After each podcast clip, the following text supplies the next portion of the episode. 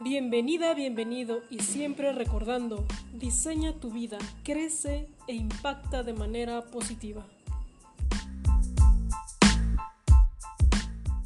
¿Habías notado que tenemos puntos ciegos? Imagínate que somos parte de un cuadro, pero como estamos dentro del cuadro, no notamos a veces algunas partes que están fuera. Por ejemplo, el marco. En el marco se encuentran nuestros talentos, nuestros dones, nuestros defectos. Ahora aquí quiero resaltar dos cosas importantes. Una es tener muy buena autoestima para que cuando nos digan que somos buenas o buenos en algo, podamos trabajar en ellos y decir sí es cierto, porque como son tan naturales, tan natos en nosotros, no nos damos cuenta.